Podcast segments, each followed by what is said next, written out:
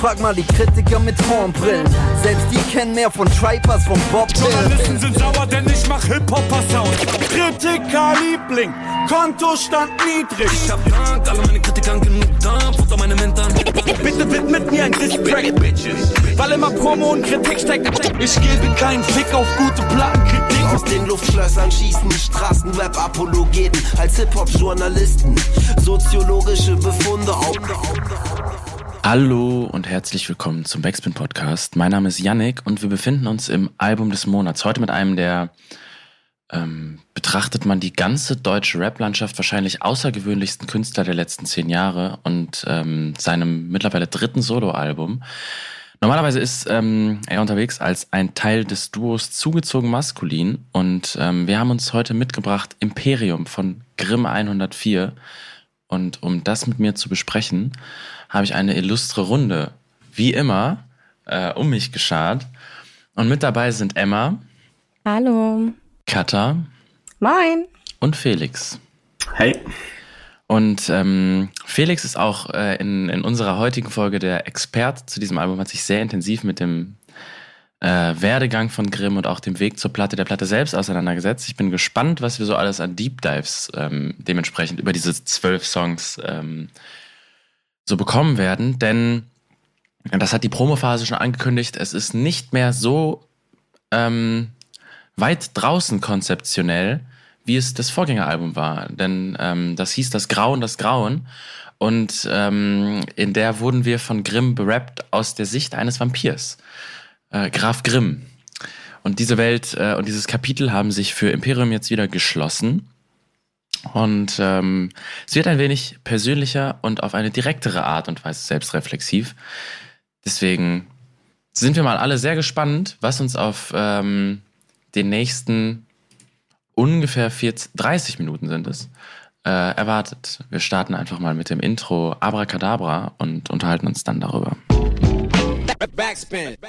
Und bevor wir jetzt auf das Imperium und den Werdegang von Grimm schauen, den er in diesem Intro beschreibt, würde ich ganz gerne einfach mal in die Runde fragen. Wie habt ihr denn den Aufbau, den er da jetzt über die letzten Jahre betrieben hat, so mitverfolgt? Seid ihr ähm, viel mit äh, auch zugezogen maskulin, seinen Solo-Sachen in Berührung gewesen? Was ist so euer Verhältnis auch zur Musik von Grimm und zu seiner Art und Weise, Songs zu schreiben? Ich habe gerade schon im Büro erzählt, dass ich tatsächlich nur Bezug zu zugezogen maskulin bis jetzt hatte und das auch nur äh, über meinen besten Freund, der mir im Urlaub ähm, die zwei Alben auf voller Lautstärke im Auto gezeigt hat und ich das einfach diese Energie total genial fand und irgendwie die äh, schlaue Wut, die da irgendwie hintergesteckt hat. Äh, aber ansonsten so solo-technisch war ich jetzt gar nicht so bewandert, was Grimm angeht. Aber muss sagen, jetzt nach dem Album und der intensiven Auseinandersetzung habe ich da ordentlich was verpasst. Also da muss ich auf jeden Fall nochmal nachhören, weil mir das ganz schön gut gefällt, wie der das da alles so gemacht hat auf dem Album. Ja, also mir geht's äh, lustigerweise genauso. Also ich glaube, zugezogen maskulin habe ich relativ am Anfang noch mitbekommen. Da waren die als äh, Support für Casper bei den Festivals mit dabei. Ähm, da habe ich die das erstmal live gesehen und dann aber auch immer mal wieder so verloren, dann wieder sehr viel gehört. Äh, aber seine Solo-Sachen waren, also ich weiß noch, das Grauen, das Grauen habe ich auf jeden Fall ein, zwei Mal durchgehört, aber ich fand's immer schwierig, tatsächlich irgendwie da richtig reinzukommen. Also ich fand's immer ein bisschen, bisschen anstrengend tatsächlich. Aber es gab immer so einzelne Songs, die ich dann mega faszinierend fand und, und richtig, richtig, richtig gut. Aber so auf Albumlänge habe ich Grimm bisher tatsächlich noch nie so hören können. Äh, ich fand jetzt tatsächlich das Album hat sich doch noch mal einiges verändert so für mich. Ähm, ich hatte ZM zwar immer auf dem Schirm irgendwie und ähm, wusste, dass es die gibt und was die machen, hab das aber nie irgendwie in einer Rotation spielen gehabt bei mir. Ähm, Grimm ist dann, glaube ich, so richtig eigentlich in mein äh, Leben gekommen, halt mit das Grauen, das Grauen. Ähm, das habe ich irgendwann, als es rausgekommen ist, einfach gehört und war seitdem dann lange Zeit einfach so mein äh, mein Autofahralbum und das lief dann einfach ganz viel da, weil ich das irgendwie es hat mich immer in so eine andere Welt mitgenommen, sowas Düsteres, fand ich irgendwie cool. Ich habe tatsächlich rechts von mir hier, ich komme gerade nicht dran, aber die Schallplatte der ersten EP von ihm stehen und habe die, als sie rausgekommen ist, auch wirklich ähm, intensiv gehört, weil es ja auch, also man muss ja schon dann wahrscheinlich irgendwie einordnend in die Zeit, in der die rausgekommen ist, sagen, ähm, dass das eine Positionierung im deutschen Rap war, die zu der Zeit auch mit der Cleverness so sehr untypisch war. Ähm, mhm. Die ja generell auch die frühen zugezogenen maskulinen Sachen ausgemacht haben. Und die Bildsprache, die man ja auch zum Beispiel dann in Frosch oder so hatte, ist etwas, das ja auch neue Bildwelten aufgemacht hat. Und das hat mich fasziniert, ähm, eine Zeit lang auch krass gefesselt. Und ab da habe ich es dann aber meistens nur noch so aus der Distanz ganz gerne beobachtet, was Grimm so macht. Das Grauen, das Grauen zum Beispiel ist so komplett an mir vorbei. Ähm, auch einfach, weil ich keinen Zugang zur, zum Konzept gefunden habe und mir das Ganze dann doch zu distanziert war. Auch wenn es, wenn man es jetzt wahrscheinlich analytisch betrachtet, total clever geschrieben ist. Und ähm, mich hat dann diese erste Single, die jetzt mit El Guni zusammen rausgekommen ist, ähm, Anfang diesen Jahres, Mitte des Jahres, das müsste, glaube ich, im März oder so gewesen sein. Ja, ich glaube, ähm, das war sehr, relativ am Anfang. Ja. Sehr neugierig gemacht, weil ich äh, auch das Video sehr mochte und ähm, generell die ähm, Direktheit, die man da bekommt. Und das hat man ja jetzt auf dem Intro auf Abracadabra nochmal ähm, ganz viel intensiver. Er steigt damit ein, dass er seinen bürgerlichen Namen nennt und ähm, auch auf eine ziemlich desillusionierende Art und Weise seinen Werdegang beschreibt. Und ähm, gibt es dazu von eurer Seite Gedanken? Ich finde es halt total spannend, dass er irgendwie, wenn man, das kann man jetzt rückblickend sagen, wenn man sich das Album schon mal ganz angehört hat, einfach jeden Themenbereich, den er später noch ansprechen wird, einmal schon mal aufgreift. Mhm. Ähm, und also im Grunde schon vorher so eine, so eine Blaupause fürs Album irgendwie schafft. So, das wird euch jetzt erwarten. Und ähm, auch auf jeden Fall, ich sage jetzt nicht welchen Satz, weil dann spoiler ich ja vielleicht schon, aber auch einen Satz, den er im letzten Song, also im Outro sagt, sagt er auch schon im Intro. Und ich finde irgendwie solche, das ist so ein bisschen Nerdshit, aber sowas mag ich immer sehr gerne. Also wenn man, wenn ich dem Artist irgendwie unterstellen kann, dass er oder sie ähm, sich auch solche Gedanken damit irgendwie gemacht hat. Und das fand ich irgendwie ein sehr gelungenes Intro. Ich muss auch sagen, intromäßig finde ich 10 von 10. Also baut das Ganze musikalisch riesengroß auf, ähm, nicht mehr so dunkel und düster, sondern jetzt hat man irgendwelche Posaunen im Hintergrund, ähm, eine wilde Bassline, die da drunter liegt und irgendwie Bock auf Bock auf die Musik hat, die jetzt auf dem Album kommt. Ähm, inhaltlich halt direkt diese persönliche Vorstellung und dann aber auch dieses Dekonstruieren seiner Künstlerperson fand ich auch super wild, ähm, dass er seinen ersten Part dann einfach nutzt, um kurz zu erzählen, ähm, wer er eigentlich ist, äh, als ob er vorher noch keine Musik rausgebracht hätte.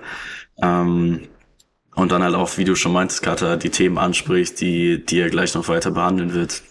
Wahnsinn, richtig gut.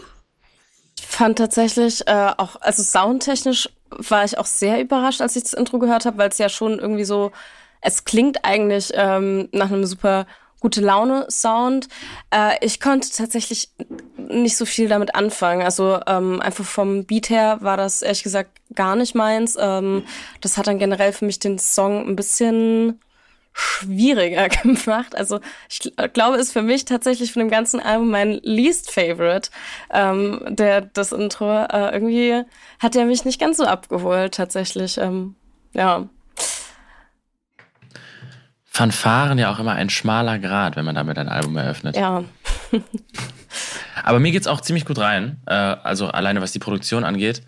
Und ähm, ich finde es super spannend, dass ähm, du, Felix, sagst, dass es sich äh, anfühlt, als hätte er davor keine Musik, oder dass er das macht, als hätte er davor noch keine Musik veröffentlicht, weil es ja ähm, sich auch durch so die Platte insgesamt zieht. Und deswegen ist es wahrscheinlich auch ein schlüssiges Intro, dass er ähm, auf eine komplett andere Art und Weise mit sich selbst in seinen Texten umgeht, als man das aus Songs davor kannte. Und ähm, wir werden jetzt mal in Honda Legend 99 reingehen, ähm, um dann darüber zu sprechen, was auch so die 90er Jahre, also das wird wahrscheinlich ein, ein großer Teil sein dessen, was wir äh, in den nächsten Minuten besprechen werden. Aber was denn so die 90er Jahre ähm, für dieses Album bedeuten. Deswegen ab in den Honda.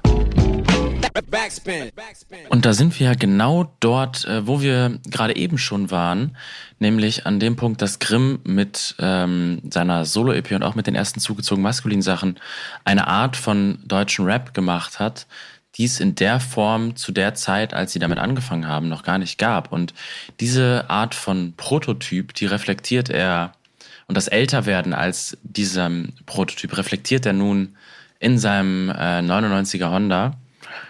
Und ähm, da passiert ziemlich viel. Es geht um Zeit, es geht um ähm, auch das Verlieren von Zeit und wie das Ganze mit Popkultur zusammenhängt. Und mich würde interessieren, welche Aspekte äh, von doch dem vielen Input, das man äh, in diesen zwei Strophen bekommt, bei euch so am ähm, präsentesten ist nach dem Hören. Ähm, ich finde den Song richtig stark, weil der irgendwie direkt am Anfang im ersten Teil zeigt oder im ersten Part, ähm, was ich an Grimm so interessant und spannend finde, dass der ein Bild nimmt und das bis in jedes Detail ausschmückt, so dass ich echt am Ende vom letzten Part, wo er dann über sein sein Burner-Telefon ähm, mit Nummern von gestorbenen Leuten redet und ich einfach nur einfach nur Gänsehaut hab davon, weil mich das irgendwie ähm, so nachfühlen kann nach seiner Erzählung einfach. Das finde ich ganz, ganz verrückt.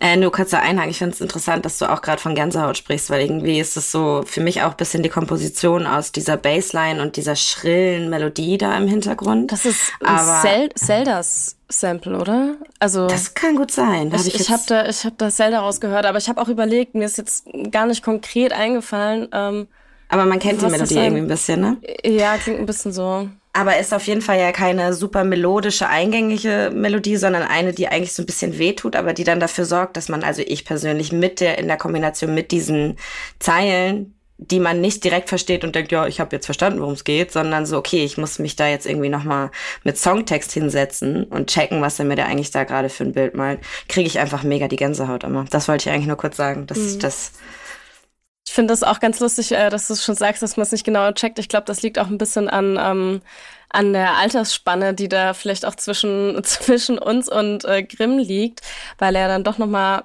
ein Ticken eine ältere Generation ist ähm, und ich mit vielen Begriffen gar nicht direkt was anfangen konnte, sondern erstmal so war so, okay, ich muss das irgendwie nochmal googeln. Ähm, ich hatte auch dieses Auto jetzt nicht äh, im Kopf direkt.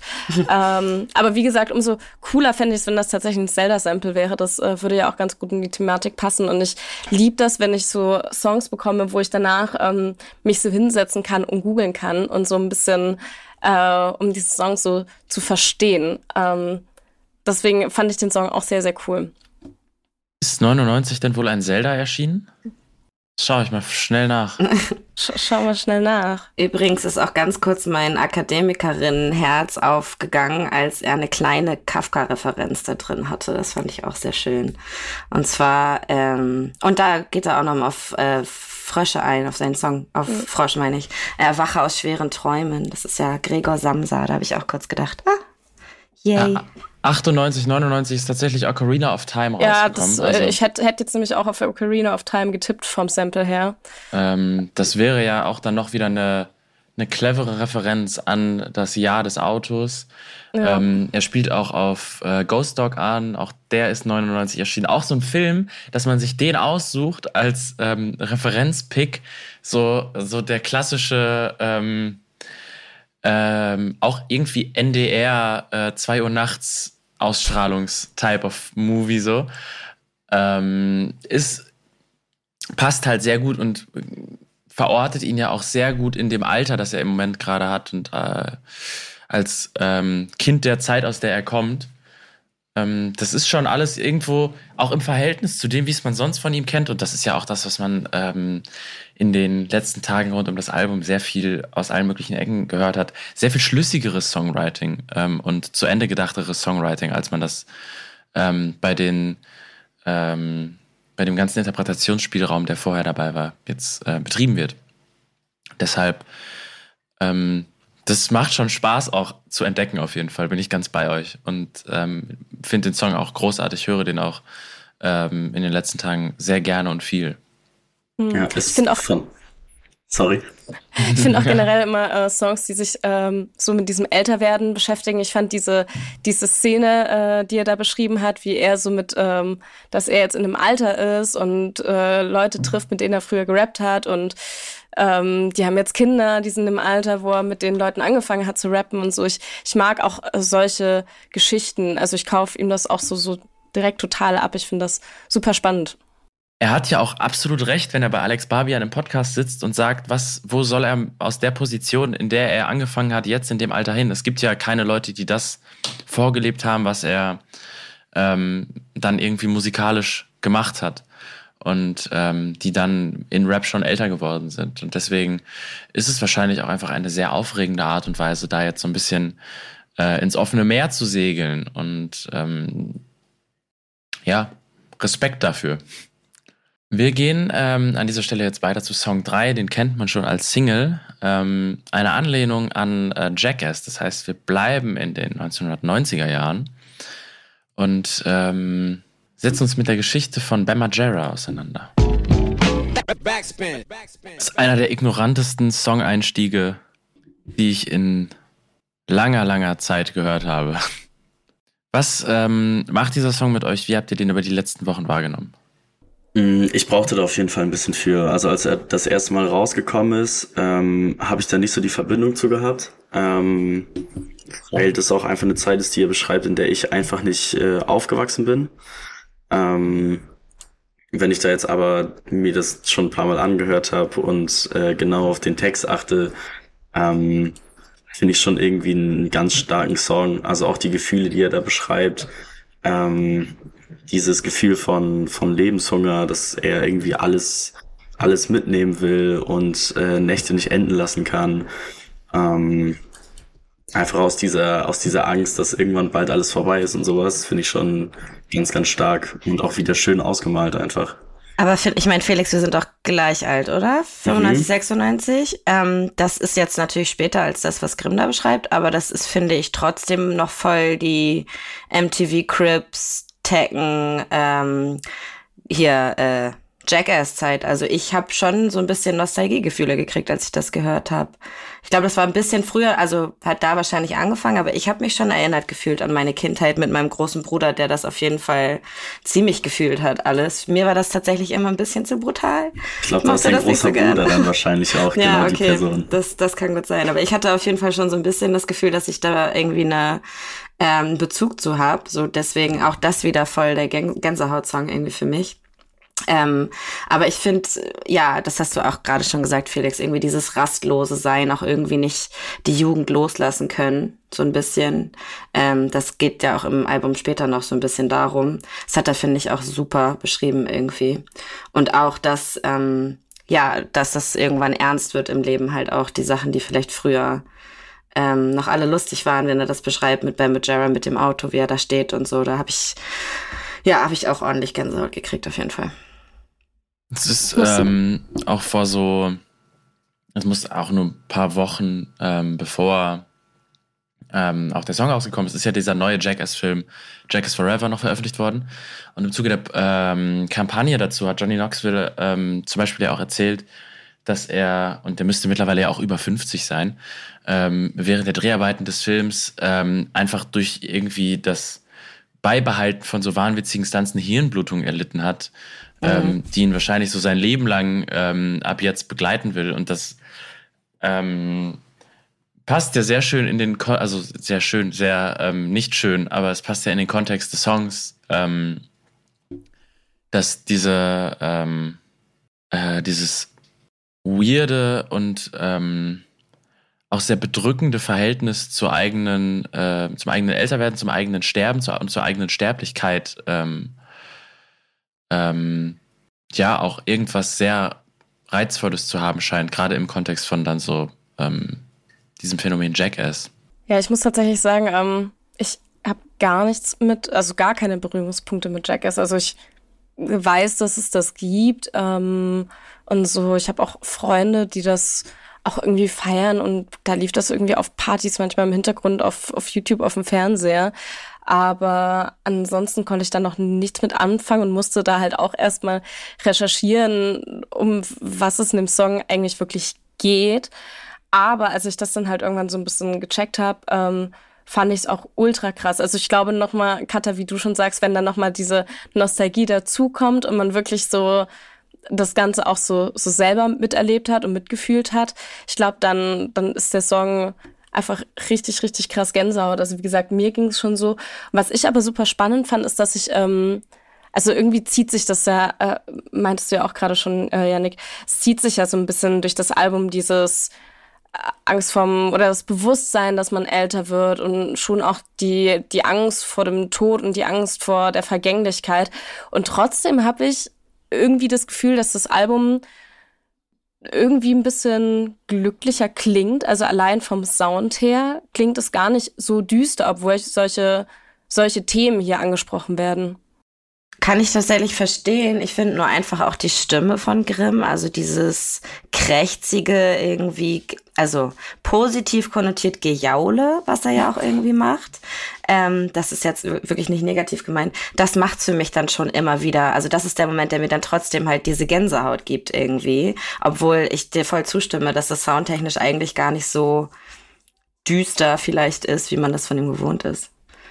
Ist ja auch eine spannende ähm, ähm, ein spannendes Themenfeld für, für einen Künstler, den man vielleicht, wenn man ihn aus der Distanz betrachtet, als erstes irgendwo so in die intellektuelle Ecke einordnet, ähm, dann so etwas sehr prollig behaftetes wie Jackass als etwas ähm, auch auszuwählen, ähm, um sich mit der eigenen, ähm, mit dem, mit dem Selbst auseinanderzusetzen. Weil ähm, ja, spannendes Spannungsfeld auf jeden Fall, dass man dann da aufmacht, dass man so ähm, auch irgendwie die eigene Sozialisation, die eigene Jugend und äh, das ähm, vielleicht auch so die Distanz, die man von damals und heute zu sich selber hat, ähm, nochmal aufzuzeigen. Ist gerade wenn er irgendwie darüber ähm, rappt, dass er jetzt in, in Pfützen ein fremdes Gesicht sieht, das ähm, ist ja auch irgendwo eine Frage von wie nah ist man an ähm, der Person, die man als Jugendlicher war, noch wenn äh, man als Jugendlicher halt so dann krasser Jackass-Fan war und heute ähm, Rap macht, der dann im Feuilleton stattfindet und ähm, eher in so einer kulturell etwas intellektueller verhafteten Bubble unterwegs ist. Ich muss auch sagen, ich fand es auch noch schön, dass er sich nochmal auf das äh, letzte Album zurückberuft und äh, da dann auch irgendwie so eine Erklärung auf einmal selber für hat, äh, warum er denn Songs aus Sicht eines Vampirs geschrieben hat. Ähm, ich glaube, im Interview mit Alex war das, wo, wo er dann auch meinte, ja, da sind bestimmt auch einfach Leute mit dazugekommen, die sich jetzt seine Musik anhören, ähm, die eigentlich gar nicht wissen, was Grimm sonst so gemacht hat. Und ähm, das finde ich auch irgendwie ganz spannend, dass er das ganze Album jetzt nochmal mit als Stilmittel ja dann irgendwie nimmt und so ein riesengroßes Callback zum anderen Album macht äh, und erklärt, woher das kommt oder kommt, kam. Absolut. Ein bisschen ähm, weiter in die Trostlosigkeit geht es auf dem nächsten Song.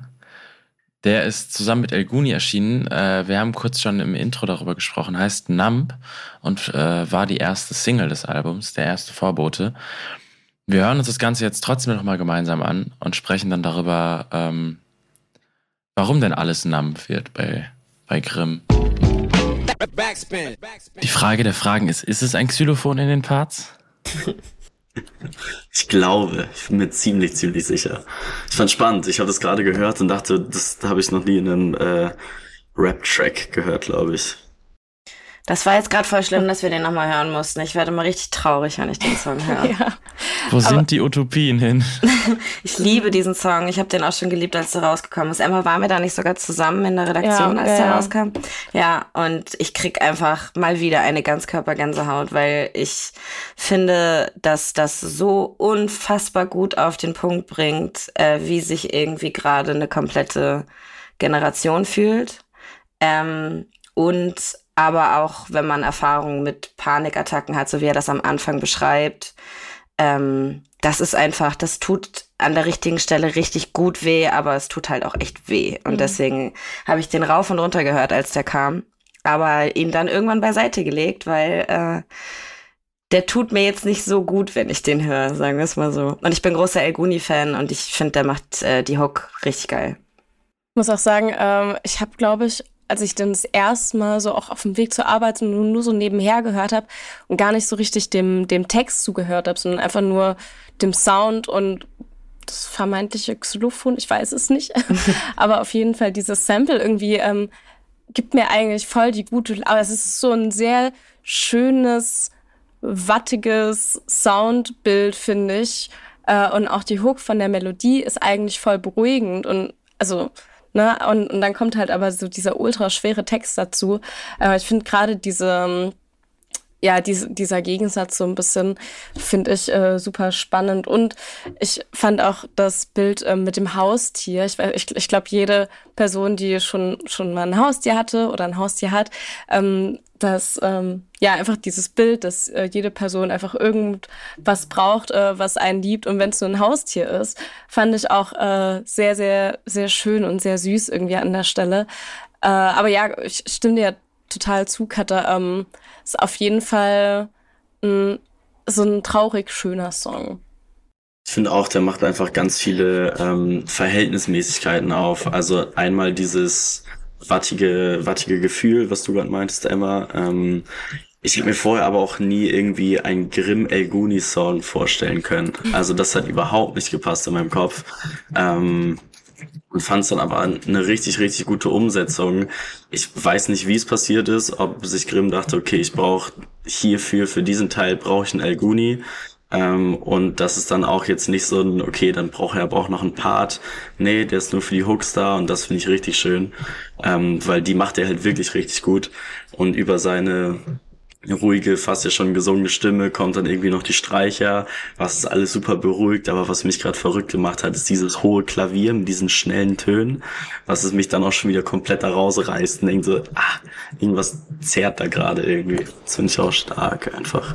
Ja, es ist ja auch irgendwie ein, ein äh, cleverer Move, dann ein, oder nicht ein, ein schlüssiger Move, das mit einem Elguni zusammen zu machen, weil der ja auch einen Sound repräsentiert hat, der sehr krass diese ähm, Sehnsucht nach Betäubung irgendwie in einen Sound umgewandelt hat. Ähm, Gerade wenn man irgendwie sich auch dann die Historie von einem Yang Lean äh, und allen Leuten, die so um ihn herum existieren, ähm, anschaut und wie da Betäubungsmittel eine elementare Rolle für ähm, zum einen die Musik, zum anderen ja aber auch für ähm, die Weltsicht, aus der das Ganze entsteht, so ein bisschen stehen und der das ja so ins Deutsche mit reingeholt hat zu der Zeit, als er ähm, dann seine ersten Tapes veröffentlicht hat. Und das ist ja auch dann das, was so diese, dieses schöne Spannungsfeld aufmacht zwischen dem äh, Sound, der einen wirklich so ein bisschen in Watte packt und betäubt, wenn man so will, ähm, und dem Inhalt, der ähm, fast schon unabänderlich klingt häufig und ähm, nicht mehr als etwas, was einen, eine Aufbruchsstimmung oder etwas äh, in sich hat, was man dann ändern möchte, sondern man betreibt nur noch Symptombekämpfung, um irgendwie durchzukommen. Das und, ist auch, glaube ich, ähm, das, was mich am meisten fertig gemacht hat an dem Song, weil es ja nicht so ist, dass er sagt, bitte lass es mir wieder gut gehen, sondern er sagt so, bitte mach mich einfach nur taub. Und das ist, glaube ich, irgendwie so, weiß ich nicht, die schlimmste Einstellung, die du in so einer Situation dann irgendwie haben kannst, wenn du gar nicht drüber nachdenkst, dass es auch noch ein Gut gibt, sondern einfach nur noch ein, ich fühle einfach gar nichts mehr, weil es gerade ja. so schlimm ist. Durchhalten, mäßig. Ja. Ja, nicht mal durchhalten. Also ja. Am Leben ja. bleiben.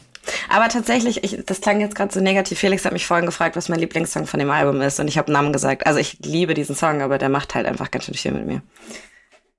Krasse erste ja. Single. Krasser Song. Ja, also ich glaube gerade unter dem Aspekt, ne, also unter dem Gesichtspunkt, dass es halt die erste Single war, ähm, die letzten zwölf Songs oder wie viele es waren halt äh, als Graf Grimm da gewesen und dann auf einmal ähm, so das Thema Panikattacke auf der ersten Single ähm, zu thematisieren, ist halt auch schon ein starker Move auf jeden Fall. Es ist schon schon krass, finde ich. Großer Sprung. Absolut. Wir machen einen ähnlich großen Sprung. Denn wir gehen jetzt äh, aus der Betäubung, obwohl, vielleicht machen wir gar nicht so einen großen Sprung. Ähm, was der Woo-Store und ähm, Betäubungsmittel miteinander zu tun haben, das können wir eventuell in ein paar Minuten besprechen. Finde durchaus eine der besten äh, Auseinandersetzungen mit Hip-Hop und Fashion in den letzten Jahren, weil es so ähm, krass auf den Punkt ehrlich mit sich selbst ist. Es macht mir super Spaß zuzuhören, aber ich habe auch das Gefühl, einen zugezogen maskulinen Song zu hören. Mhm, das habe ich auch gedacht. Aber ich, hier auch wieder ein Song, wo ich die Hälfte nicht verstanden habe, weil ich ähm, gar keine Ahnung habe von Fashion. Ich war nur so, es werden die ganze Zeit Namen genannt, ich weiß es nicht, äh, um was es geht.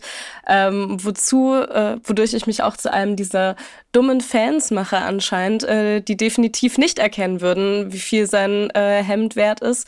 Und ich finde es ganz witzig, weil das ja vorhin auch schon mal, du hast vorhin schon mal angesprochen, Yannick, dass er irgendwie so in dieser vermeintlich kulturellen, intellektuellen Bubble eigentlich ist und dann ja auch schon mit diesem Jackass irgendwie sowas eher ja auf die Fresse Ding gefeiert hat und jetzt vielleicht auch so diesen Konsum so irgendwie so gesteht, obwohl das vielleicht gar nicht mal so so seine Fanbase wahrscheinlich gar nicht mal so von ihm erwarten würde, dass er so ein so ein Mensch ist.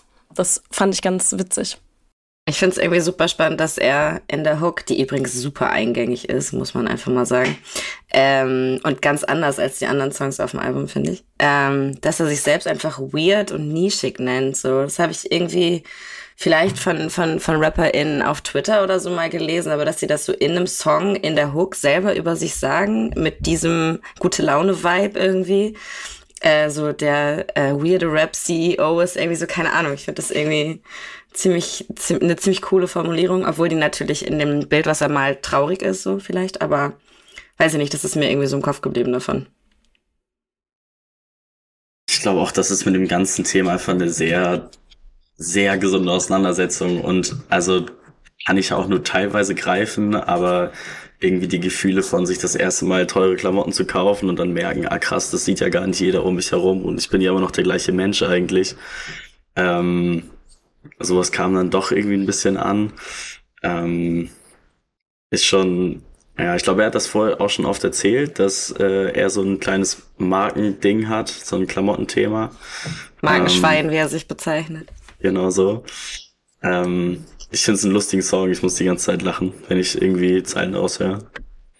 Absolut. Ähm, der ist so charmant auch von vorne bis hinten. Ähm, macht mir richtig Spaß und ähm, stärkt ja auch so sein Auftreten als eine Person, die dafür ähm, auf diesem ganzen Album ja immer wieder so ähm, zwischen den Zeilen ähm, Anführungszeichen wirbt, Widersprüche ähm, zu akzeptieren und ähm, dann ja auch deswegen bewusst abzubilden. Also es ist ja äh, irgendwie ein Album, das ganz häufig auch in der Art und Weise, wie es geschrieben ist, von Widersprüchen geprägt ist. Das hatten wir jetzt auf dem, auf dem Weg hierhin, wie du gerade sagtest, mit Ben Margera. Wir haben es ähm, mit Sicherheit in Nump ja auch. Und hier jetzt mal in einer sehr extrem formulierten ähm, Form. In Nump ist es dann vielleicht eher so der Widerspruch aus äh, Soundästhetik und Inhalt. Und ähm, das ist sehr, sehr sympathisch alles. Was ich auch noch spannend fand, ist, dass er das erste Mal seine Therapeutin erwähnt, obwohl das ein Song ist, wo man jetzt vielleicht nicht so ähm, direkt damit gerechnet hätte. Ich glaube, die Zeile ist äh, irgendwie, dass die Therapeutin sagt, dass er irgendwie eine Schutzmauer um sich. Habt ihr jetzt gerade nicht vor mir? Moment. Meine Therapeutin sagt, ich baue eine Panzerung auf. Also es ist ja jetzt nicht so er deep dived jetzt nicht in das Thema rein, aber er nennt sie auf jeden Fall, erwähnt sie und die wird ja später noch mal Thema sein. Das fand ich irgendwie spannend, dass es genau in dem Song jetzt passiert ist. Voll. Passt äh, alles in allem auch wie der Song davor wahnsinnig gut in die Zeit. Was, glaube ich, äh, nie aussterben wird und damit äh, gehen wir weiter in, in den Überleitungen der Überleitungen. Sind Ü30 Männer im Club. Hey. Mal gucken, was Grimm so aus seiner Perspektive als Ü30-Mann über dieses äh, Thema zu berichten hat. Backspin. Hände hoch, wer schon mal nach dem Club auf die Fresse gekriegt hat. Es sind zwei Hände oben, wir sagen jetzt einfach nicht, wer sie oben hatte. Dieser Song ist mir, so, dieser Song ist mir so unangenehm. Also ich finde den Vibe technisch voll nice, aber dieser Satz alleine, da hat Felix auch, glaube ich, gerade gelacht, weil ich das vorhin schon gesagt habe, äh, zwischen Würde und Würde. Also, ah, das ist so. Ah, und es ist, also ich habe Kollegen, ne, die 30 oder älter sind, wo ich diese, diesen Vibe überhaupt nicht habe. Also ich habe absolut nichts dagegen, wenn Menschen Ü30, ich meine, ich bin da ja jetzt auch näher dran als der 20, feiern gehen, aber er hat so diesen weird Creep-Vibe, den er ja, glaube ich, auch rüberbringen möchte. Ähm, weswegen mir dieser ganze Text äh, ganz doll unangenehm ist einfach. Ja, allein diese Beschreibung, also so eine On-Point-Beschreibung von dem Typ Menschen, den ich in den Situationen am allermeisten hasse, wenn ich ja. irgendwie unterwegs bin und solche Leute sehe und nur denke so, oh, was ist mit euch? Also es, es reicht auch so langsam, ähm, aber das dann so zu beschreiben, ist, ist on point. Ich finde es so genial einfach. Ey, ja, der tut, der tut richtig weh beim Zuhören. Aber wie fandet, Diese wie auch. Ja, ich wollte gerade fragen, wie Gott. fandet ihr die Hook? Ich, Es ist Ich- perfekt für den Song, finde Also es ist super für den Song, weil die ist so. Es ist wie eben der Einstieg in, ähm, in Bam Margera. Es ist so krass ignorant. Ja. Also richtiger Mittelfinger. ja, auch dass ja äh, auch nur noch von Mitleid geredet wird an der Stelle in der Hook, ne, fand ich Ja. auch sehr, sehr, sehr schön. Also ich kann das, ähm, ja, fand das Bild auch. Ich, ich, ich fand es eigentlich äh, einfach nur witzig, wie er da auch mit sich selber so ein bisschen äh, lustig umgeht. Ja, total. Ich finde den auch super unterhaltsam, den Song, so, ne? Aber dieses, wenn du dir diese Figur darstell äh, vorstellst, Mhm. die er da darstellt, die ist halt maximal unangenehm. Aber auch dieser Satz, ist Palm Angels äh, echt noch in, ist das ein Paschanem-Song? Wie er das, also das, äh, großes Kino auf jeden Fall. Auch einfach dann die Betonung, damit er das noch irgendwie auf den Reim kriegt. Das macht Ja. das Ganze noch lustiger. Das ist genial. Ich finde das im zweiten Part sowieso ganz spannend. Also der erste, der beschreibt ja einfach nur so eine, so eine Situation und ähm, warum junge Leute denn so viel cooler sind als er. Und diese Übertreibung im zweiten Teil finde ich einfach so stark. Einfach mit den Freunden auf dem Dorf, die irgendwie schon, schon Opa sind und, und Mofa mit ihren Söhnen fahren. Also ich meine, Grimm ist jetzt 33, 34 oder sowas. Das ist schon auch, ähm, Ja. ich glaube, der fühlt sich deutlich, deutlich älter, als er eigentlich ist. Ja, aber auch äh, super spannend, dass auch äh, wieder in auch wieder in dem Song halt dieses Älterwerden. Also na, man merkt halt dann doch echt, äh, es beschäftigt ihn so ein bisschen. Ich glaube, kenne das auch bei mir im, im Freundeskreis. So, wenn Männer dann 30 werden, dann ist immer, dann ist immer ein bisschen schwierig. Äh, Habe ich so mitbekommen. Und ähm, also es zieht sich so ein bisschen durch das Album hier auch durch. Glaubt ihr, als Egozentriker altert man schneller? Ja, Ja, man wird schneller grau auf jeden Fall, würde ich sagen. Ja, Er spricht ja auch von sich als ein Egozentriker, ähm, was bei der Art von Musik, die er macht, nicht unbedingt verwunderlich ist. Irgendwo muss man ja ähm, diese Menge an Selbsterkenntnis herziehen können. Aber ja, vielleicht ähm, äh, überspringt man dann so das natürliche Entdecken von solchen Sachen, äh, durch die man dann vielleicht zehn Jahre später an gewissen Punkten ankommen würde und fühlt sich mit 30 wie 50.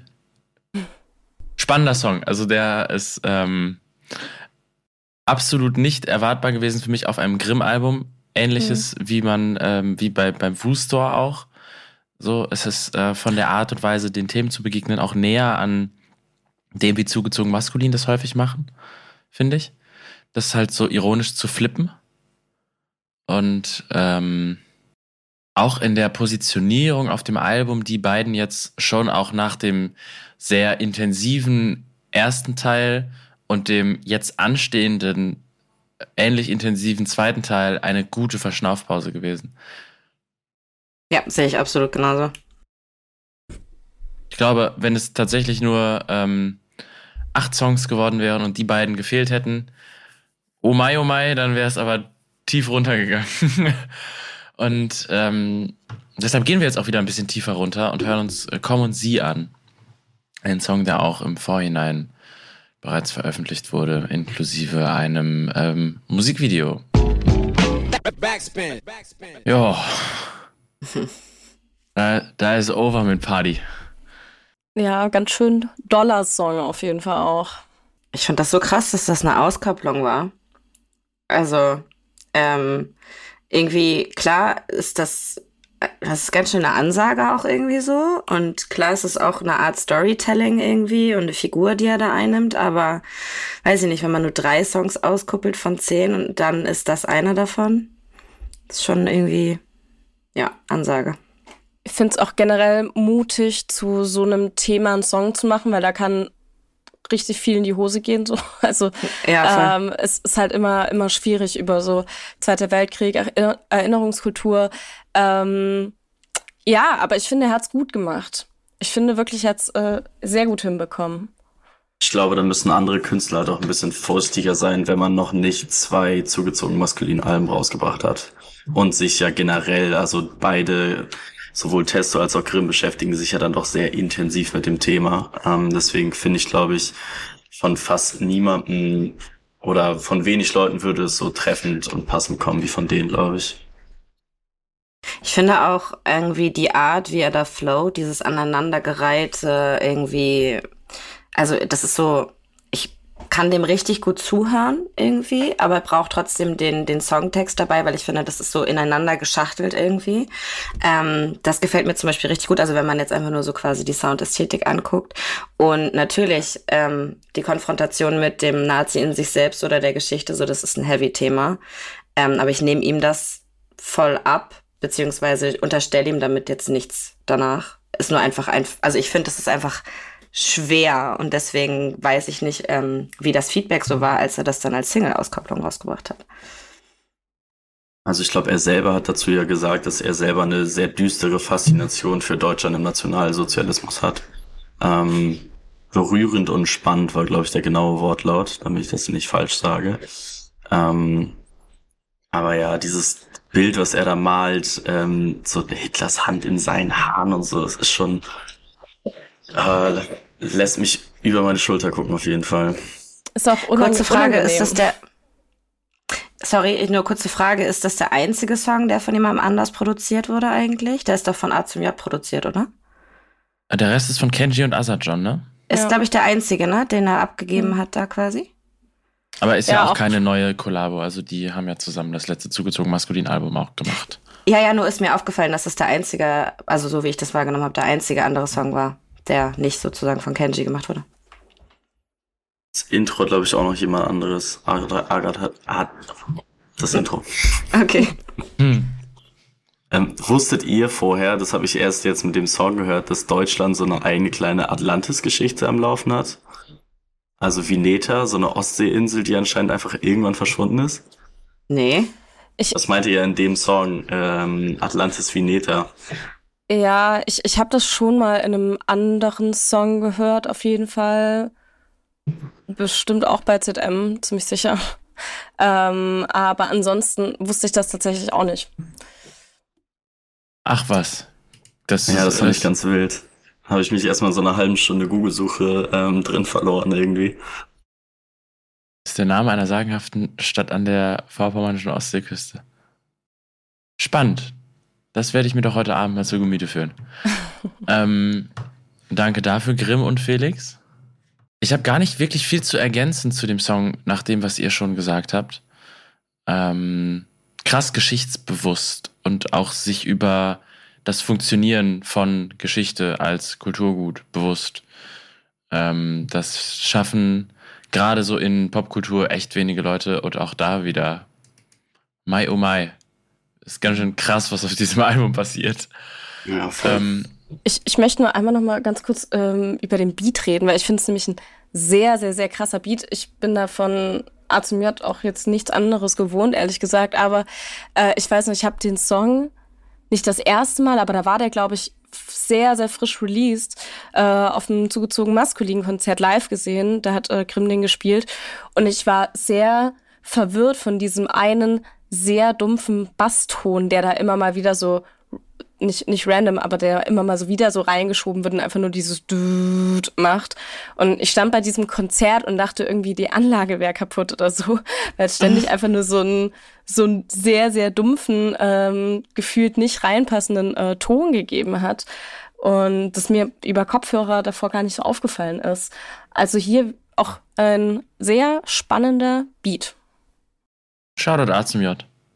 Ja. Ähm, Shoutout. Wir gehen weiter zum doch nächsten Beat, den er ähm, abgegeben hat. Er fällt mir gerade ein, denn produziert wurde der nächste Song von Panikpanzer von der Antilopen Gang und er flippt ähm, einen Beat von einem großartigen Produzenten, ähm, LP, und äh, heißt das Versprechen. Auch den haben wir rund um die Albumveröffentlichung, zumindest als Live-Version, ähm, als Auskopplung bekommen. Und was Grimm so verspricht und warum das Ganze sehr ähm, krass bedrückend unter die Haut geht, das besprechen wir, nachdem wir uns das Ganze noch einmal angehört haben. Da habe ich gerade gelogen. Produziert wurde das Ganze nämlich nicht von Panikpanzer. Ähm, der ist als ähm, Songwriter mit verwickelt in diesen Song. Ähm, produziert hat das Ganze Asajon. Und ähm, ja, die Idee, ähm, wie eben schon gesagt, geflippt von LP, der das Ganze ähm, auf seinem Album Cancer for Cure auf eine ähnliche Art und Weise ähm, vor mittlerweile knapp zehn Jahren ähm, erzählt hat. Also die Geschichte rund um ein Versprechen, äh, die Aussage zu verweigern, wenn es denn zum Verhör kommt. Und der Weg dahin, den Grimm hier zeichnet, ist ähm, wirklich brutal und tut auch richtig weh in der Art und Weise, wie er es rappt und ähm, wie er es delivert. Ja, er erzählt das Ganze auch sehr detailliert und ich wusste auch, ich habe den Song das erste Mal gehört und wusste auch am Anfang gar nicht, wohin jetzt diese Reise geht, weil er fängt ja erstmal so, so mit was ganz anderem an, so, so man zieht irgendwo ein und irgendwie Trennung und man kommt immer betrunken nach Hause und so und dann gibt es plötzlich diesen Twist und es geht um ja einfach diesen ähm, dieses super schwere Thema, ähm, dass die Nachbarin über ihm äh, von ihrem Freund verprügelt wird und er erzählt es so sehr, ja, sehr detailliert und ich war da sehr sprachlos auf jeden Fall im ersten Moment, als ich das gehört habe. Kann auf jeden Fall auch gut damit zusammenhängen, dass das Ganze ein autobiografischer Song ist. Also es ist ihm wohl wirklich so passiert, hat er erzählt. Ähm, ich finde es spannend, dass aus dieser genauen Erzählung dann einfach eine ähm, genauso weitaus detaillierte Fantasie entsteht, irgendwie mit dem zweiten Part dann praktisch. Ähm, beziehungsweise, na klar, ist halt schon die Frage irgendwie, ob das Versprechen so ähm, wirklich gegeben wurde an den Briefkästen aber dann in diesem Part 2, dass er sich dann in diese Verhörsituation denkt, dass dann ja auch irgendwie diese American Psycho-Referenz ist, ähm, mit den Leuten, die einfach in der Großstadt verschwinden. Ähm, das finde ich spannend und das zieht sich irgendwie auch durchs Album. Also, dass da Geschichten einfach sehr detailliert oder Gedanken von ihm einfach sehr detailliert weitererzählt werden. Das finde ich ganz krass, da so einen tieferen Einblick zu kriegen. Ja, ich kann den Song auch schwer hören. Also ich mag den sehr gerne, dadurch, dass er einfach so gut gemacht ist und halt genau diese Gefühle in mir auslöst. Aber ich mag diese Gefühle nicht. Deswegen ähm, würde ich mir den jetzt wahrscheinlich nicht einfach so mal auf dem Weg zur Arbeit oder so anhören. Aber ich finde auch, also alles das, was du gesagt hast, Felix, gerade, aber auch irgendwie, dass das erste Mal ja auch irgendwie so Berlin erwähnt wird und ähm, Natürlich ist es ein gängiges Klischee, dass man sich da irgendwie verliert oder dass da skurrile Sachen passieren oder sowas. Aber dieses Bild von großer Stadt und irgendwie kennst du deinen Nachbarn auch nicht wirklich. Also in was für einer Verantwortung soll ich mich jetzt sehen, wenn meine Nachbarin gehauen wird, sodass ähm, vielleicht ist das, also hoffentlich nicht, aber vielleicht ist das ein Gefühl, was vielen nicht ganz so fremd ist. Und das gibt dem Ganzen irgendwie, finde ich, nochmal eine andere, äh, ja, also wird, macht es nochmal realistischer einfach für mich. Ja, ich finde auch das Gefühl, was da doll mitschwingt irgendwie, was sich auch in anderen Themenbereichen so durchs Album zieht, ist so eine, so eine Ohnmacht. Einfach dieses Gefühl von nichts ändern können an seiner Umwelt, nichts ändern können an der aktuellen Situation, am Älterwerden. Ähm, das, finde ich, greift dieses Gefühl einfach super, super gut nochmal auf, nur halt ähm, diesmal in einem ganz anderen Zusammenhang. Ich merke gerade äh, durch die Art und Weise, ähm, wie sich auf ähm, LP bezogen wird, dass wir ähm, einen kleinen Schritt auch zurück machen zu ähm, äh, zum Honda Legend aus äh, 1999, weil ähm, zwar ja in Deutschland das, was er macht, auf eine Art und Weise Prototypmusik ist, aber zum Beispiel mit ähm, so einem Rapper ja dann doch jemand international Erfolge feiert, der auf eine ähnliche ähm, Weirdo-Rap-Art und Weise sehr gut altert, ähm, alleine im Kontext von Run the Jewels ähm, ja auch konstant äh, krasse Musik macht, Solo natürlich auch. Und ähm, dass es sehr logisch ist, dass er ähm, sich auf einen Rapper wie LP beruft ähm, auf diesem Album, das sich mit der eigenen Position auch auseinandersetzt. Betretende Schweigen. du weißt da. Äh, ja, same. okay. Ja, gut, also es geht mir da mehr um die Position, die LP als Rapper in, äh, in der US-Szene einnimmt, so als ein, ein ähm, erstaunlich viele Parallelen fällt mir gerade erst auf. So, er hat mit äh, Run the Jules ein sehr politisch aktives, ähm, aggressives Rap-Duo, ähm, die aber auch irgendwie halt dafür bekannt sind, so einfach ähm, charmante, relativ desillusionierte Leute zu sein. Ähm, ein Bild, das ja zugezogen maskulin insbesondere durch ihren Dorfkrug-Podcast auch von sich äh, sehr gestärkt haben über die äh, vergangenen Jahre. Und der Solo auch, äh, ja, einfach durch die Art und Weise sehr düster Geschichten zu erzählen ähm, und sehr sich auch mit seiner Umwelt und seiner Position in seiner Umwelt so auseinandersetzen, so bekannt geworden ist. Und der auch immer so einen Hang zum Aggressiven dabei hat und zum, äh, auch was so Beats angeht, klackernden und schiefen und krummen. Und ähm, ja, macht absolut Sinn, dass man sich äh, auf, auf ihn beruft. Plus ist halt jemand, der irgendwie auch durch, ähm, durch so Sachen wie äh, seine ähm, Arbeit bei Company Flow oder so ja schon sehr stilprägend auch für die Leute war, die ähm, Grimm in Deutschland wahrscheinlich geprägt haben. Also der ja auch irgendwie nochmal einen Schritt weiter ist, ähm, auch alterstechnisch ja, als es Grimm jetzt ist.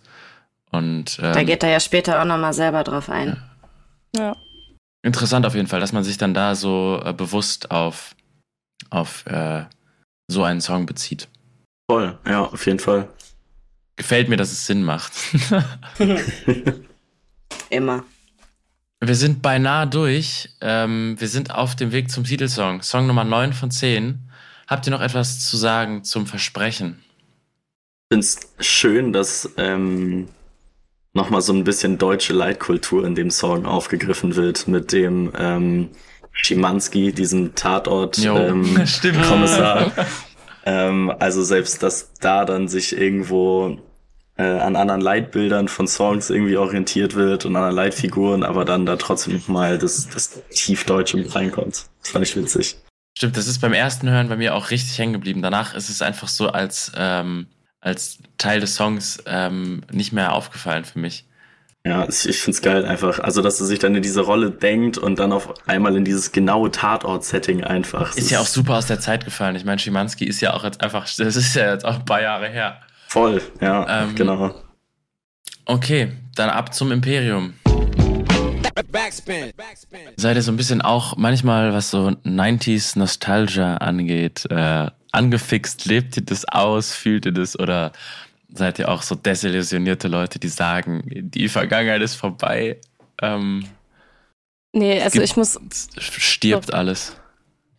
Ich muss tatsächlich sagen, gerade diese, diese Videothek-Geschichte äh, hat mich doch nochmal richtig krass zurückgeholt, ähm, weil, also ich meine, ich ich bin 2000 geboren, aber irgendwie war das bei mir trotzdem noch ein Ding. Also gerade wenn mein Vater mich immer abgeholt hat irgendwie, um bei ihm das Wochenende über zu verbringen, äh, sind wir fast immer auf dem Heimweg in der Videothek vorbeigefahren und äh, haben uns dort äh, ein, zwei Filme ausgeliehen fürs Wochenende, um die dort zu gucken. Und deswegen ja, also ich, ich bin auch froh, dass es nicht mehr so anstrengend ist und äh, ich bin auch sehr glücklich über Netflix und äh, dass ich einfach zu Hause sitzen kann und äh, so drei Staffeln irgendwas durchbingen kann.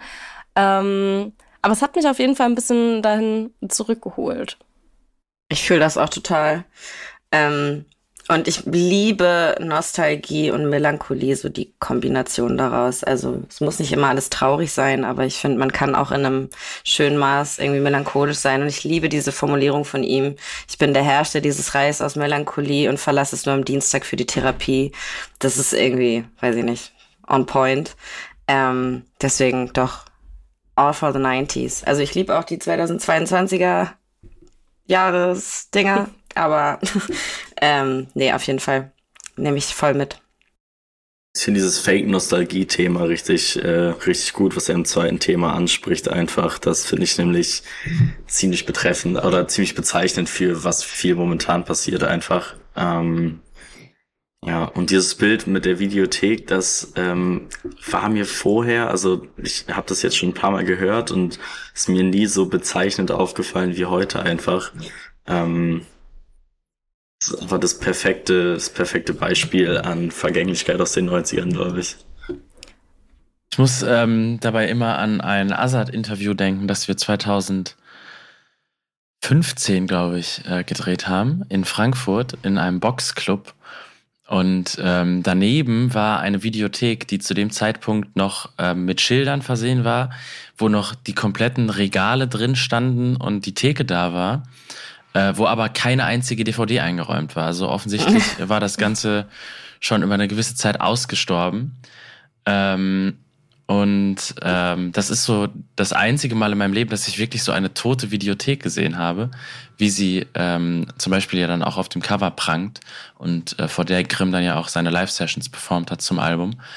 Ähm, das ist schon ein, ähm, ein schräges Bild, so ein ähm, in dem Fall jetzt ja gefallenen Ort ähm, wirklich dann auch mal in, in der Realität zu sehen, weil es einfach ein, er wurde ja seinem Zweck beraubt.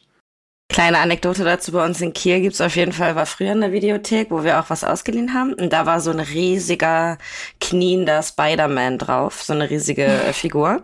Und dann hat natürlich die Videothek irgendwann geschlossen. Dieser Spider-Man ist da aber immer noch drauf, nur dass da jetzt ein Pizzalieferservice drin ist.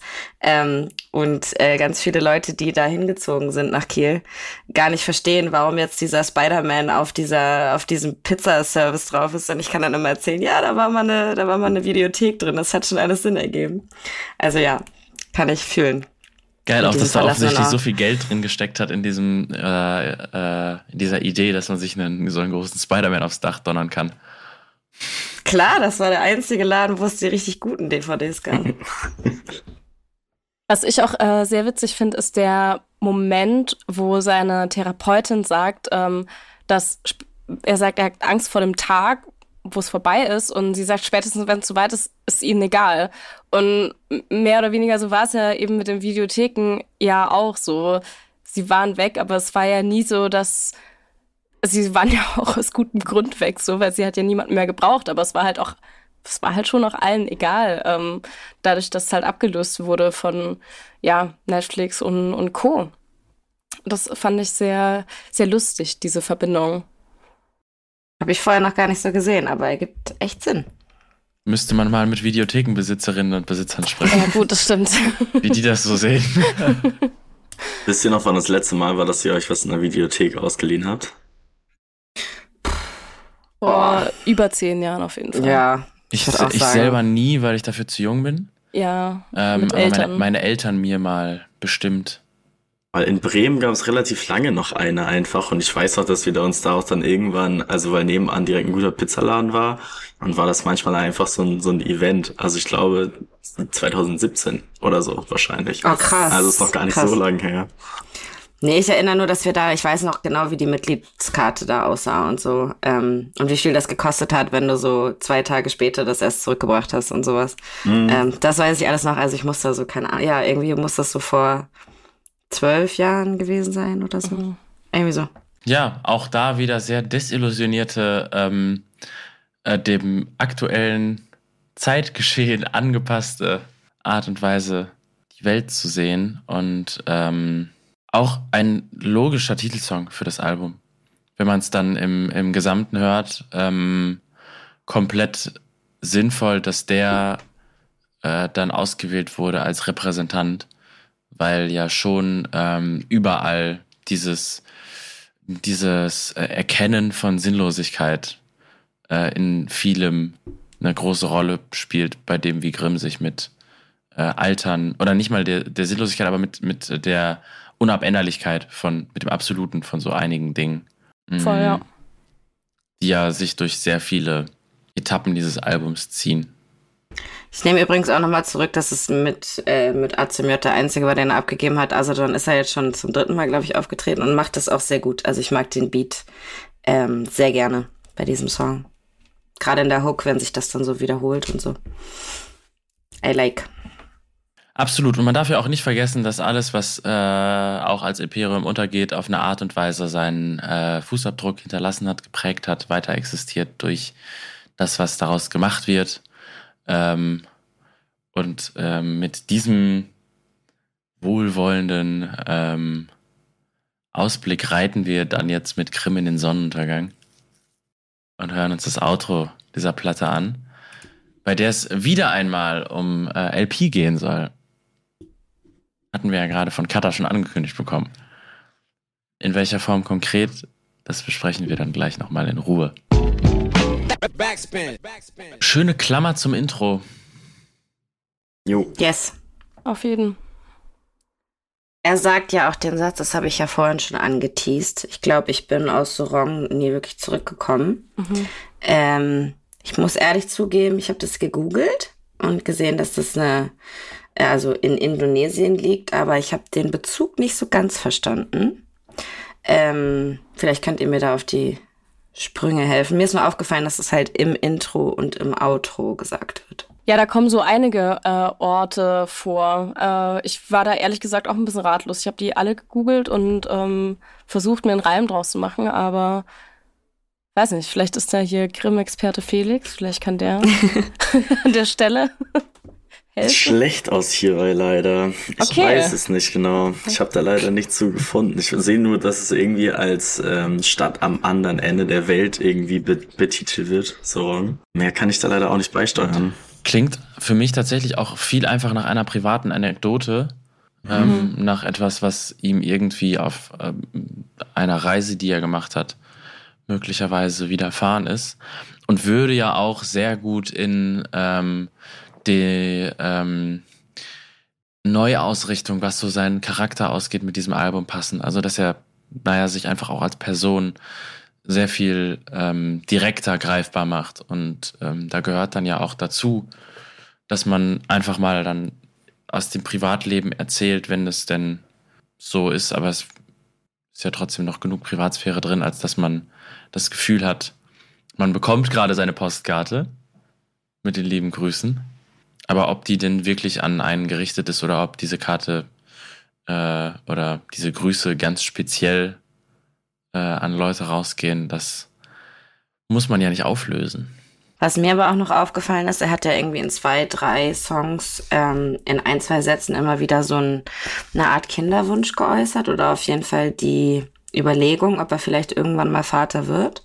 Und ähm, das ist natürlich auch super privat, aber in dem Song dröselt er das ja dann einfach noch ein bisschen mehr auf, indem er sich damit auseinandersetzt, wie er mit seinem Kind reden würde und wie er ihm oder ihr erklären würde, ähm, wie links er ist jetzt in dem Beispiel, aber ich glaube, es geht einfach darum, was, wie er sich selbst beschreiben würde. Und das ist irgendwie nochmal ein anderer Approach, den ich super interessant finde.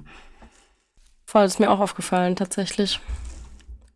Auch irgendwie das einzige Mal, dass er so die linke Szene kritisiert, habe ich das Gefühl. Also vielleicht vor, also es wurden irgendwie so diese MarkenanbeterInnen lustig, sich darüber lustig gemacht, inklusive, also mit so ein bisschen Selbstironie und irgendwie aber auch ähm, die rechte Szene auf jeden Fall und irgendwie so ein bisschen die Gesamtgesellschaft und in dem Song ist es jetzt irgendwie auch noch so diese verschiedenen Ausführungen von links sein.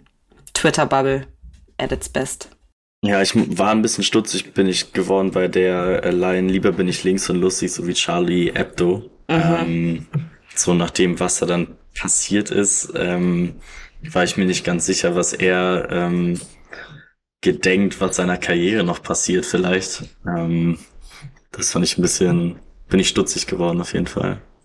Meint ihr denn, man hat auf dem äh, Album jetzt die LP-Hälfte gehört und war da auch schon was von der Jay-Z-Hälfte? Oder kommt das noch?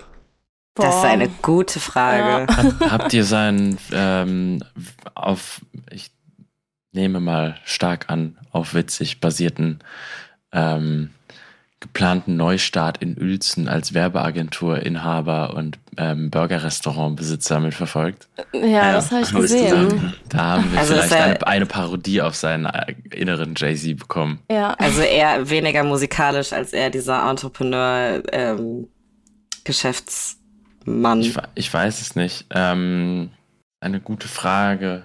Also ich weiß halt nur, dass, dass Jay-Z für ihn halt ein großes Vorbild so in Richtung älter werden ist. Also dass auch 444 ein sehr wichtiges Album ist für ihn. Mhm. Ähm, und dass das vielleicht so ein bisschen ein hoffnungsvoller Ausblick von ihm selber ist, in welche Richtung ähm, er sich mit seiner Musik vielleicht also gerne sehen würde und gerne sehen würde, was noch passiert. Das wäre auch das Einzige, was ich jetzt als Assoziation gehabt hätte. Wir haben uns ja letztens auch bei Backspin irgendwie darüber unterhalten, dass Jay-Z irgendwie diese Blaupause für Grown Man Rap irgendwie gegeben hat, dass man nicht irgendwie belastend werden muss, wenn man älter wird im Rap sozusagen. Auch da würde es ja passen, ähm, dass hier schon so erste Familien Hm. So Bilder ähm, dann den Weg in die Texte finden, weil das Ganze ja auch etwas ist, was zumindest das letzte Album von Jay-Z auch krass ähm, als roten Faden durchzogen hat. Deshalb ähm, bin mal gespannt. Vielleicht wird er, ja, vielleicht wird er äh, mehr Jay-Z in Zukunft. Letzte Anmerkung noch für mich, ich finde so, wenn man äh, andere Alben sich anguckt, wenn dann äh, Sonnenuntergang ist, dann ist das meistens immer so ein, ich reite in den Sonnenuntergang oder wir spazieren in den Sonnenuntergang und er verglüht einfach im Sonnenuntergang. Ist auch irgendwie so, okay. also mit Leichtigkeit geht man irgendwie nicht aus dem Album raus. Nee, das ist auch irgendwie ja das zweite, ähm, der zweite oder die zweiten 50 Prozent vom Albumcover. Also diese Videothek im Vordergrund, sein Imperium und dann dahinter einfach dieser Sonnenuntergang, mit dem dann diese ganze Ära vielleicht auch zu Ende geht, in diesem schönen VHS-Stil irgendwie. Also irgendwo ja auch so ein bisschen visuell zumindest äh, Titeltrack oder doch so wahrscheinlich schon. Oder wie, wie empfindet ihr das?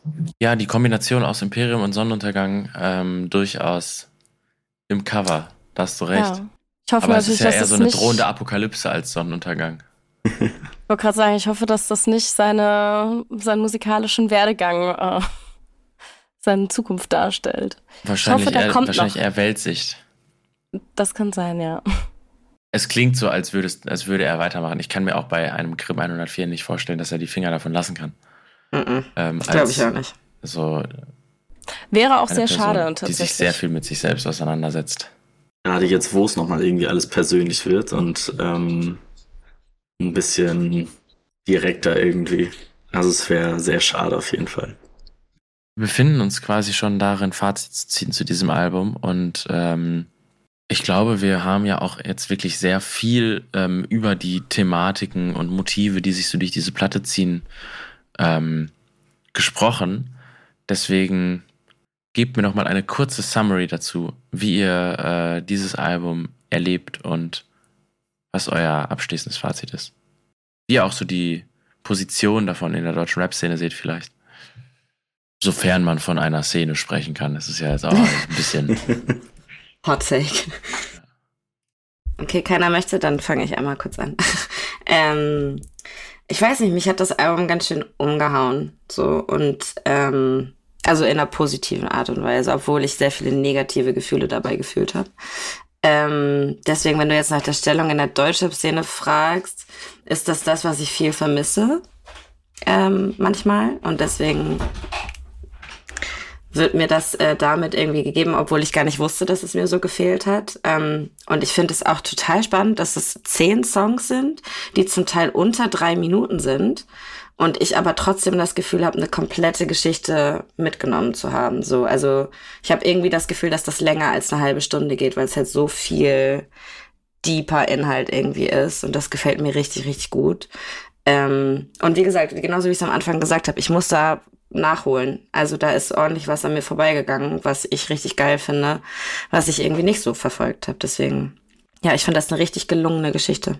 Ja, mir ging es tatsächlich ähnlich. Also ich habe ja auch am Anfang gesagt, ich hatte zu Grimm, Grimms Solo-Sachen so noch nie äh, den Zugang gefunden. Jetzt mit dem Album ist mir das ein bisschen leichter gefallen. Also ich hatte tatsächlich sehr, sehr, sehr, sehr gute Momente auf dem Album, ähm, wo ich wirklich sagen kann, so, das waren Songs, die haben mich richtig umgehauen.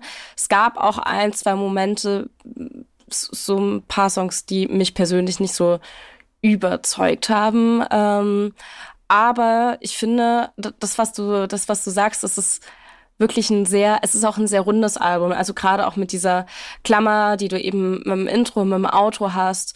Ähm, du merkst, da steckt auf jeden Fall einige, stecken einige Gedanken in diesem Projekt. Und ich finde es immer schön, wenn, wenn man das so sieht. Okay, ähm, ja, hier wurden, hier wurden sich ein paar Gedanken gemacht und ein Konzept entwickelt. Ohne dass es jetzt wieder wie äh, sein letztes Album so ein, äh, ich baue mir hier was komplettes, komplettes auf, äh, so was Fiktives, ähm, sondern gleichzeitig dann halt noch so ehrlich ist, ähm, dass diese Mischung funktioniert. Finde ich sehr schön, hat mir sehr gut gefallen. Und ja, würde ich auch gerne mehr, mehr sehen im Deutschrap tatsächlich.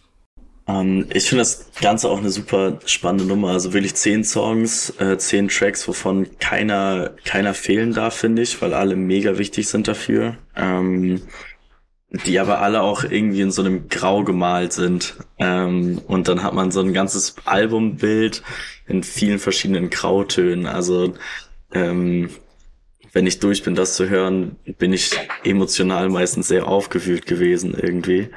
Ähm, finde es aber auch wahnsinnig stark und wahnsinnig reflektierend auch einfach. Ähm, und wenn das ein bisschen mehr Deutschrap für sich finden würde, wäre ich da ähm, sehr froh drum auf jeden Fall. Ich finde es krass, dass er sich auch, ähm, also mit der Art und Weise, wie dieses Album gemacht ist, ja krass gegen ähm, zeitgenössische abgefuckte Verwertungsmechanismen wehrt. Ähm, denn das ist ja nicht darauf angelegt, dass man es viel hört. Das ist ja darauf angelegt, dass man es bewusst hört und vielleicht auch so hört, wie wir es jetzt gehört haben. Ähm, offensichtlich soll man es am Stück hören, bei dem, wie Intro und Outro funktionieren.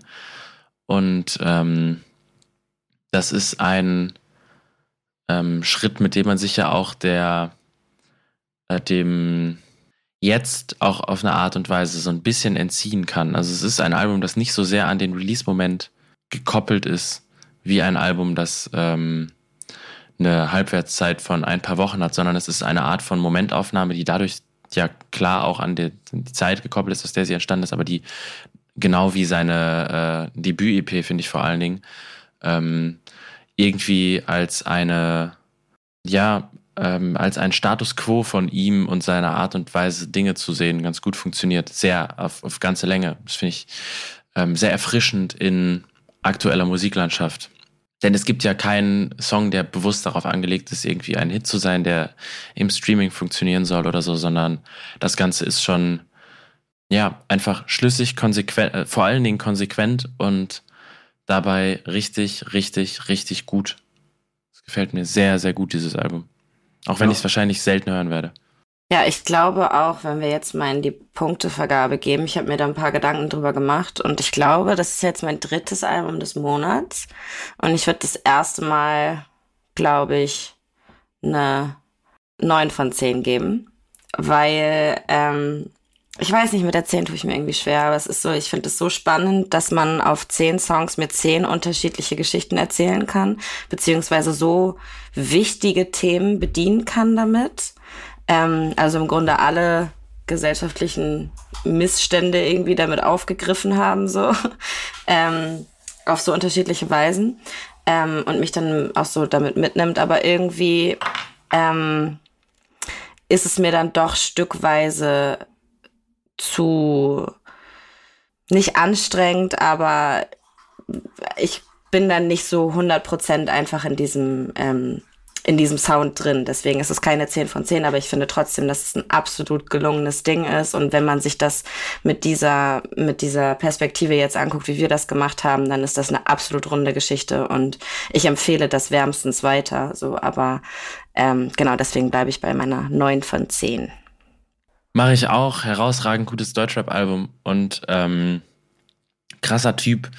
Ähm, mutige Art und Weise, seine Sachen zu erzählen, finde ich auf diesem Album irgendwie in, in so vielen einzelnen Zeilen, aber auch Ideen und ähm, das macht mich sehr glücklich, dass es ähm, das gibt, dass man das hören kann, dass man das kaufen kann und ähm, dass er sich davon äh, im Woo-Store dann Kleidung kaufen kann. Deshalb, ähm, ja, ähm, freut mich einfach.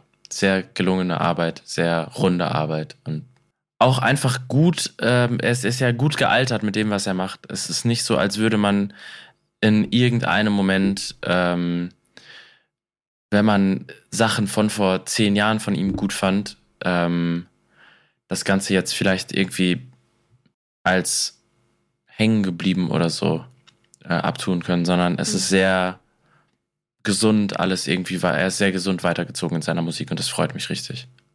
Ich habe halt ein bisschen das Gefühl, dass was auf dem letzten ähm, zugezogen maskulinen Album passiert ist, auf zehn Jahre Abfuck, ähm, also dieser Rundumschlag praktisch ähm, an äh, die komplette Szene und die komplette Welt irgendwie, ähm, dass er das jetzt privat noch ein bisschen weitergemacht hat und so ein bisschen aufgeräumt hat und einfach mal erzählt hat, wie es ähm, für ihn so die letzten letzten 30 Jahre alles war und das finde ich wahnsinnig spannend, mega gut. Wie gesagt, zehn Songs, wo mir, also wo ich kein Skippable finde, wenn ich das am Stück durchhöre.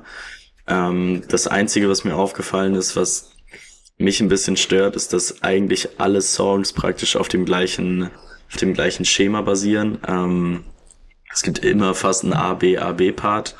Und das ist mir bei so Song 6 das erste Mal aufgefallen, glaube ich. Und da dachte ich schon so ein bisschen schade, weil ähm, ich finde die Beats alle oder eigentlich alle sehr, sehr stark. Ähm, textlich finde ich es auch eine riesige Nummer. Ähm, aber das da vom Songwriting, da hätte ich mir irgendwie noch ein klein bisschen mehr gewünscht.